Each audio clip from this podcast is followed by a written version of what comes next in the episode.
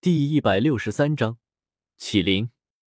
女王陛下，女王陛下，饶命啊！罗恒不知道是自己疯了，还是这个世界疯了。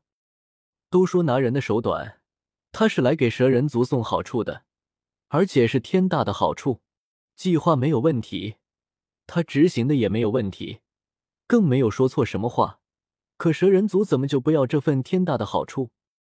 不仅不要，还要杀了他！他心中乱作一团，看着堂外两名身披重甲的蛇人游走过来，他心中的恐惧陡然压过尊严，噗的一声跪的哭诉道：“女王陛下，两国交战，不斩来使。贵族，贵族历史悠久，文明昌盛，怎么能杀我这位晨曦帝国的使者呢？”这岂不是与贵族先祖的光辉与荣耀背道而驰？这岂不是让女王陛下的一世英名被玷污了？月妹选择站在我这边，让我松了口气的同时，心情也好了不少。看着哭诉哀求的罗恒，我暗叹一声：恐惧果然能激发人的潜能。看看罗恒现在的话，以彼之道还施彼身，将月妹的话一股脑给他扔了回去。口才倒是不错，难怪被晨曦帝国派来蛇人族这里。可惜，若是能站着说这些话，就更好了。一伙叛军，焉敢自称帝国？我讥讽的看着罗恒，他必须要死。我悠悠说道：“你们这所谓的晨曦帝国，有哪个帝国承认吗？是加玛帝国承认了，还是出云帝国承认了，或者木兰帝国？”挑之帝国，大夏王朝。呵，不过是群人人的耳诛之的叛军，焉敢自称来使？罗恒一愣，晨曦建国的消息并没有公开，怕影响军心，所以只有一些高层知道，底层士族根本不知道这些，甚至连蛇人族的大举进攻都不甚清楚，只以为是像以前那样的小打小闹。等打完加玛帝国。完事后就能迅速扫平蛇人，所以安克连登基大典都没有举行，又怎么得到其他人族帝国的承认？罗恒面露绝望之色，开始毫无的逻辑的向月妹求饶，但自然没有用处。堂外两名蛇人也游走到了他身后，他想反抗，但修为只是可怜的斗师，连大斗师都不是，他被轻易拿下。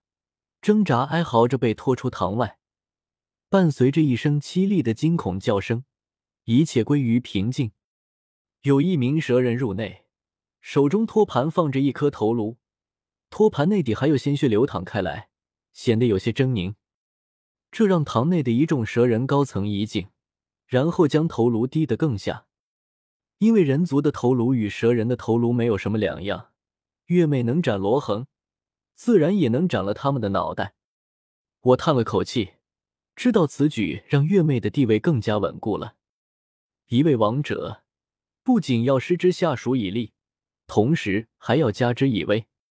月妹领军攻入出云帝国，夺下一座座城池和大片土地，这足以彰显他的英明与睿智，让他这位新王的地位得到初步巩固。而现在，他执意选择我。看似是损害了蛇人族的利益，但也是在向其他蛇人宣告他的权威。他是美杜莎女王，拥有蛇人族至高无上的权柄，哪怕他的意志违背了蛇人族的利益，也必须贯彻下去。有时候，君王的一意孤行并非全是坏事，毕竟君王也是人，自然也会犯错。月妹就算是一意孤行。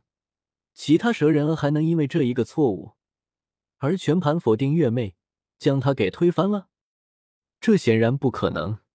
其他蛇人只会选择退让，然后在心中告诫自己，往后面对月妹要谨言慎行。一位十全十美的君王并不可怕，臣子可以和君王讲道理，只要道理够大，臣子就能让君王退步。可面对一位平时讲道理，有时却一意孤行的君王，臣子心中就会恐惧，就会害怕，就会退让，因为臣子不知道当自己试图与君王讲道理时，君王会不会一意孤行把自己斩杀了？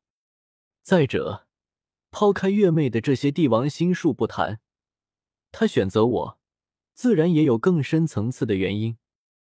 斗气大陆是人族的大陆，塔戈尔沙漠附近全是人族帝国，蛇人族却是一族。蛇人族面临的国际形势远比加玛帝国严峻的多。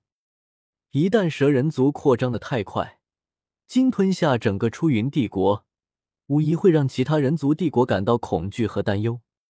蛇人族能一口吞下整个出云帝国，是不是也意味着能一口吞下他们？恐惧和担忧结合起来，就是先下手为强。不说千年前浩浩荡荡的十七国人族联军，就是七国、六国、五国联军，蛇人族挡得住吗？所以。蛇人族崛起的步伐不能太快，不能逼得周边人族帝国全部结盟对抗他们。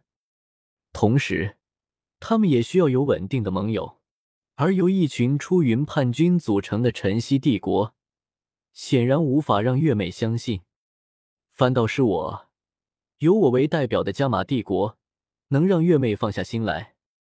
女王陛下能够遵守诺言，而没有背叛加玛帝国，想来等消息传回国内。皇帝陛下定会欣慰。我看着地位越来越稳固，也越来越像是一位女王的月妹，笑呵呵说道：“只是如今还有一伙乱军正在加玛帝国境内肆虐，还请女王陛下派出援兵，助加玛帝国镇压动乱。”月妹轻轻颔首，目光在堂内诸多蛇人身上扫过，最后停在一位女蛇人身上。她面容有些年轻。身披赤色龙鳞轻甲，蛇尾是寻常的暗绿色，但站的位置却极为靠前。